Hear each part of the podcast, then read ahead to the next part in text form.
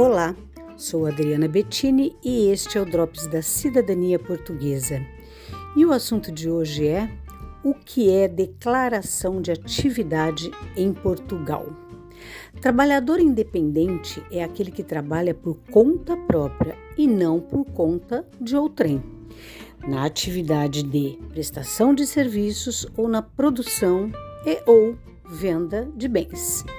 Para começar a trabalhar por conta própria, tem que, em primeiro lugar, abrir atividade nas finanças.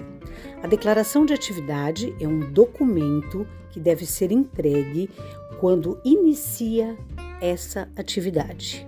Para quem é brasileiro, seria algo similar ao microempreendedor individual, MEI, também com o faturamento limite anual, ok?